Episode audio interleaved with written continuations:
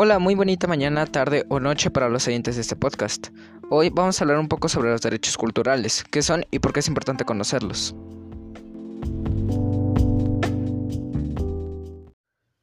Bueno, empezaremos con lo más importante. ¿Qué son los derechos culturales?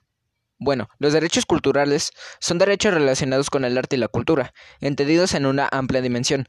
Son derechos promovidos para garantizar que las personas y las comunidades tengan acceso a la cultura y puedan participar en aquella que sea de su elección. Son fundamentalmente derechos humanos para asegurar el disfrute de la cultura y de sus componentes en condiciones de igualdad, dignidad humana y no discriminación. Son derechos relativos a cuestiones como la lengua, la producción cultural y artística, la participación en la cultura, el patrimonio cultural, los derechos de autor, las minorías y el acceso a la cultura, entre otros. Toda persona tiene derechos culturales, el derecho a la ciencia y el derecho a la protección de los intereses de autoría. Estos garantizan el derecho a participar y disfrutar de los beneficios de la cultura y la ciencia, y se refieren a la búsqueda de conocimiento, la comprensión y la creatividad humana. Estos derechos son una parte importante de la armonía social y están estrechamente relacionados con los derechos a la educación y a la libertad de pensamiento, de conciencia y de religión. Los derechos culturales no pueden, sin embargo, ser utilizados como justificación de prácticas que discriminen a grupos específicos o violen otros derechos humanos.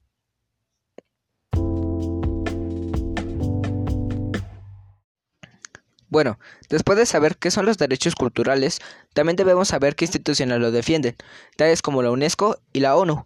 La principal, la UNESCO, es la Organización de las Naciones Unidas para la Educación, la Ciencia y la Cultura, y esta declaró sobre la diversidad cultural que debe ser considerada el conjunto de los rasgos distintivos espirituales y materiales, intelectuales y afectivos que caracterizan a una sociedad o a un grupo social y que abarca, además de las artes y las letras, los modos de vida, las maneras de vivir juntos, los sistemas de valores, las tradiciones y las creencias. En su observación general 12, el Comité de Derechos Económicos, Sociales y Culturales de la ONU proporcionó orientación detallada a los estados con respecto a sus obligaciones de respetar, proteger y garantizar el derecho de participar en la vida cultural. El comité también destacó que el derecho incluye las cinco siguientes características esenciales e interrelacionadas. Estas son las siguientes cinco características correspondientes: la accesibilidad, la aceptabilidad, la adaptabilidad, la idoneidad y la disponibilidad. La accesibilidad es el acceso a la cultura que consiste en cuatro elementos clave, la no discriminación, la accesibilidad física, la accesibilidad económica y la accesibilidad de la información. Los estados deben asegurar que todas las personas tengan oportunidades concretas, eficaces y asequibles para disfrutar de la cultura sin discriminación. La aceptabilidad es en relación con las medidas para hacer realidad los derechos culturales. Los estados deberían mantener consultas con las personas y comunidades involucradas para asegurar que éstas aceptan las medidas para proteger la diversidad cultural. La adaptabilidad son los estados que deben adoptar un enfoque flexible a los derechos culturales y respetar la diversidad cultural de los individuos y las comunidades.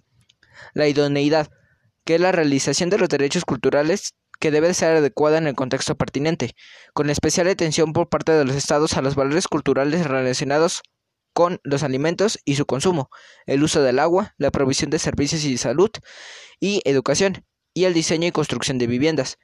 Y el último, disponibilidad.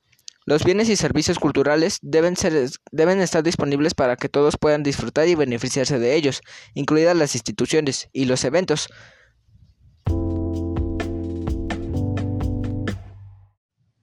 También vamos a hablar un poco sobre la historia de estos derechos.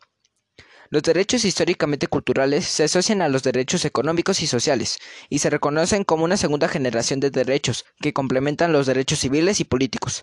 El término de derechos culturales aparece por primera vez en torno a la creación de la Declaración Universal de los Derechos Humanos en el año de 1948, vistos como uno de los diversos ejes temáticos contenidos en este instrumento internacional. En efecto, el surgimiento de los derechos culturales se encuentra adscrito al periodo inmediato al fin de la Segunda Guerra Mundial, dentro del cual se identifica a la cultura como una herramienta básica para prevenir la guerra y fomentar la paz, dentro del contexto del reconocimiento de los derechos fundamentales de la persona. En el ámbito internacional, se ha tenido un desarrollo importante con respecto a los derechos culturales, a través de la acción de la UNESCO, la Organización de las Naciones Unidas para la Educación y la Ciencia y la Cultura, Surgió en 1945 como parte de las estrategias de paz y de reconstrucción de nuestras sociedades luego de la Segunda Guerra Mundial y su mandato principal es construir la paz en la mente de los hombres mediante la educación, la cultura y también la ciencia y la comunicación. A partir del año 2007 se ha decretado en la Declaración del Friburgo sobre Derechos Culturales que plantea estos derechos y su importancia, que señala algunos de estos derechos, los cuales sirven de referencia.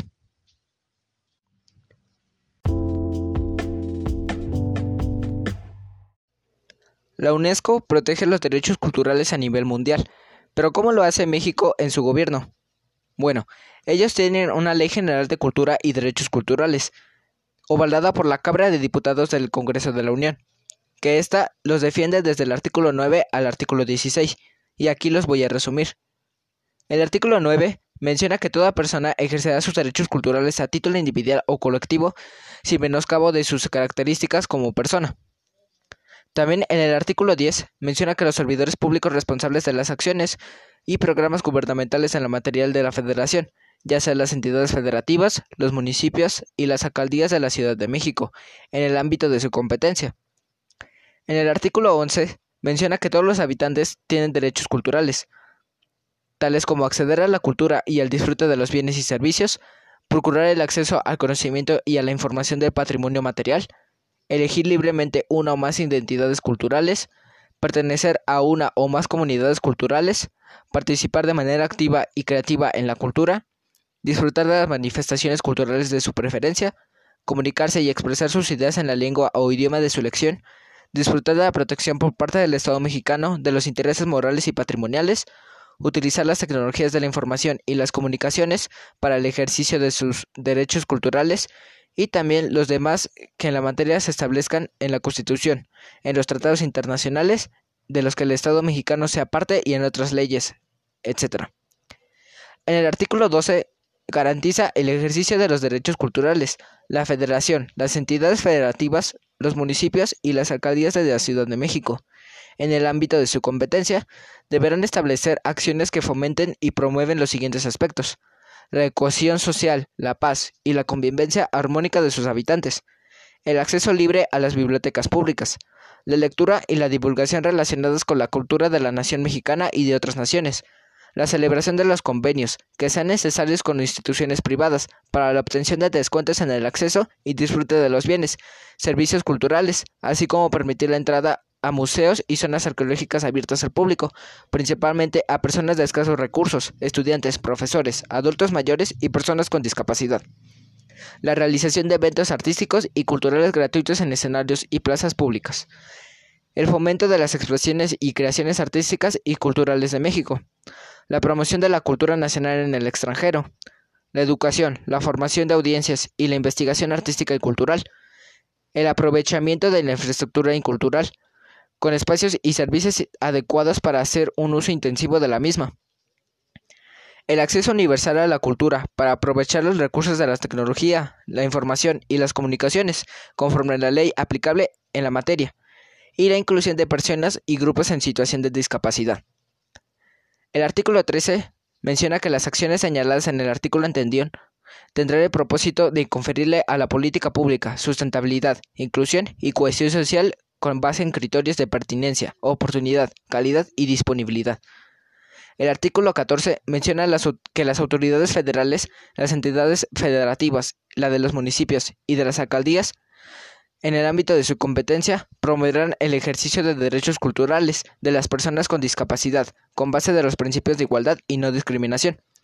El artículo 15 menciona que la Federación, las entidades federativas, los municipios y las alcaldías de la Ciudad de México Desarrollarán acciones para investigar, conservar, proteger, fomentar, formar, enriquecer y difundir el patrimonio cultural inmaterial, favoreciendo la dignificación y respeto de las manifestaciones de las culturas originarias, mediante su investigación, difusión, estudio y conocimiento.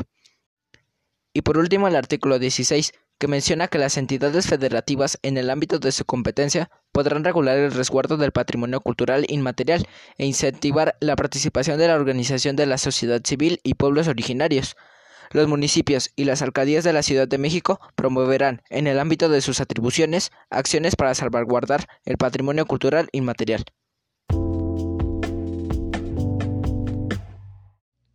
Y ya para terminar este podcast, ¿por qué creo yo que es importante hacer valer nuestros derechos culturales? Bueno, creo que es importante hacer valer nuestros derechos culturales, ya que así podremos manifestar nuestros diferentes tipos de cultura, nuestros puntos de vista, nuestra religión, etc., ya que con ellos podemos diferenciarnos entre personas u otras o incluso entre naciones u otras. Sin ellos también no podremos identificarnos como mexicanos y no podremos hacer valer nuestro idioma como español engloba también ir a museos, poder leer un libro o incluso cosas tan simples como hablar nuestro idioma y poder diferenciarnos entre unos y otros. Espero que les haya gustado este podcast para poder reflexionar un poco sobre la importancia de los derechos culturales en nuestros tiempos. Nos vemos en otra ocasión. Chao.